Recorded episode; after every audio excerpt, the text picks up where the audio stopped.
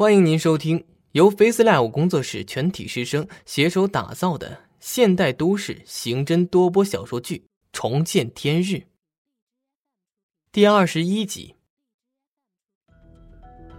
进度条过去五分之四，电梯里已经只剩下保洁一个人。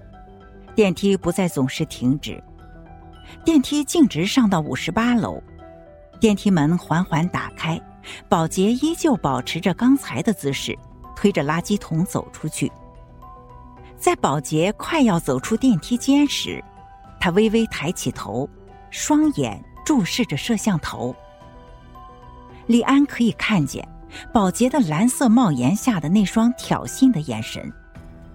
他戴着口罩，口罩下面是浓密的毛发，这些并不是头发，看起来像是下巴。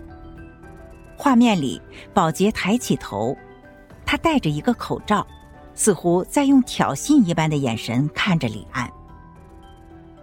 唐浪调出另外一段监控录像，大概过了十分钟时间，这个保洁再次出现，还是推着这个垃圾桶，从货梯一直来到了地下室后离开。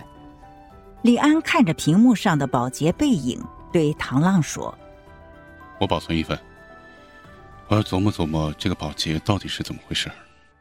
S 省 C 市公安局门口，聂远挂上电话。为什么方志国让自己待在 C 市继续调查？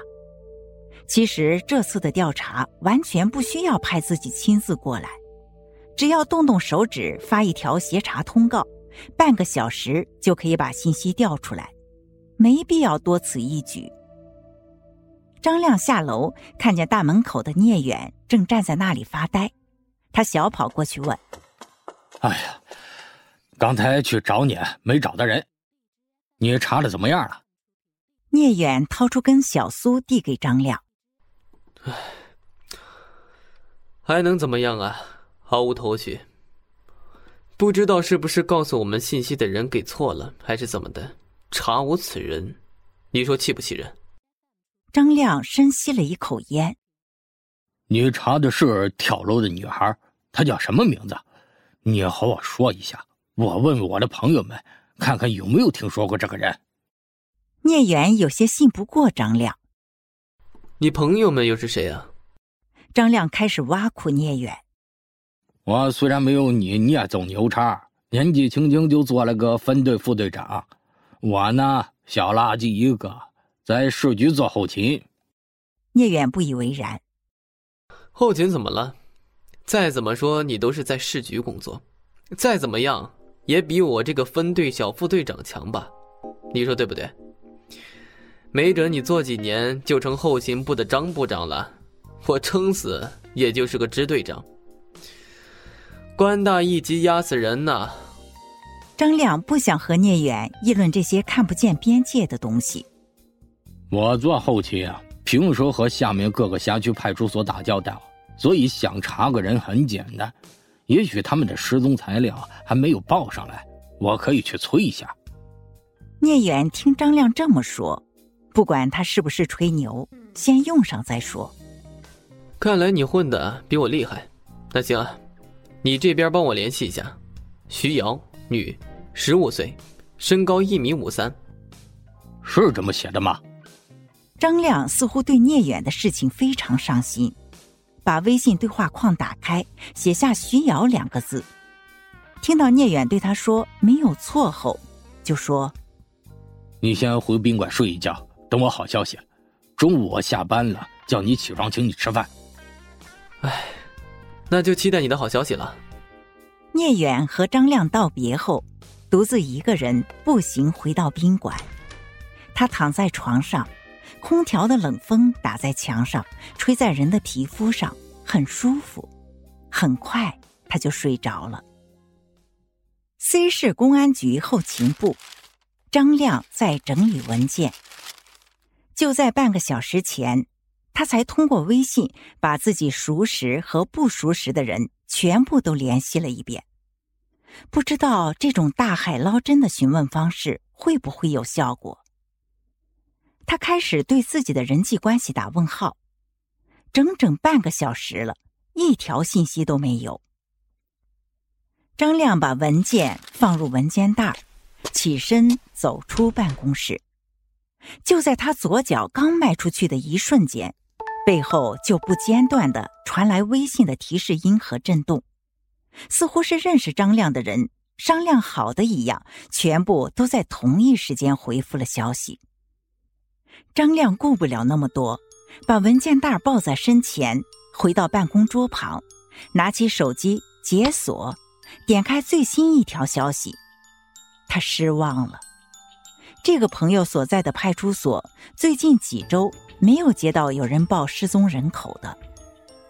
接下来五十多条信息都是诸如此类的情况，要么是没有失踪人口，要么是失踪人口里面没有叫徐瑶的。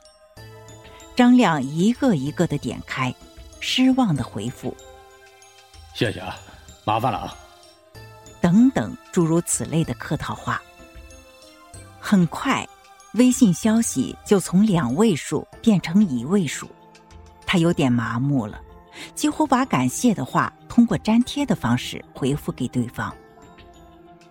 金堂县刘敏的聊天界面。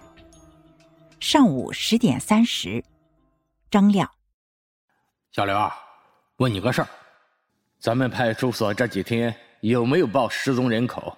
有没有一个叫徐瑶的，今年十五岁？身高在一米五三左右的女孩。上午十一点十八，刘敏。出啥子事儿了？上午十一点二十五，张亮。啊，那么麻烦你了，改天请你吃饭。刘敏。什么叫麻烦我了？请我吃什么？你说。上午十一点三十，张亮。哎呀，不好意思啊。我粘贴习惯了，你刚刚问出啥子事儿了吧？是你那边有情况吗？张亮看到小刘的消息，顿时情绪高涨起来。对面的人几乎是秒回：“你就说吧，你打算请我吃啥吧？”张亮连忙回复：“你现在方便直接语音吗？”小刘是个行动派，他没有回消息，直接给他回了语音电话。张亮赶紧接通电话，小刘啊，对面是个很年轻的声音。张哥，你现在管人口失踪了？算是吧，我这边帮我在丁氏的朋友查了个案子，他们发现了个失踪女孩。张亮隐去了失踪女孩已经死去的消息。刘敏有些激动。啊，找到了，那太好了。我去找一下报案资料，好像有十天了吧？是女孩父亲过来报案的，当时巧了，是我接待的。这几天呐，他算是折腾死我们了。张亮说：“那你快点找出来联系我哈。”小刘突然贫嘴：“你就说请我吃什么，只要到位了，我就在下一秒告诉你。”你就别贫了。快去找给我，说不定今晚我就去你那里请你吃饭呢。张亮说完就挂断了电话。不多时，小刘的微信语音就回拨过来，不知是什么原因，张亮感觉这次响铃的声音特别的嘈杂。他接通后放在耳边，就听见小刘急切的声音传来：“不好了，张哥！”失踪人口的报案资料丢了。精彩剧情到此落幕，感谢您的收听。本节目由 Face Live 工作室师生精心打造，Face Live 工作室声势最擅长，祝您声名千里扬。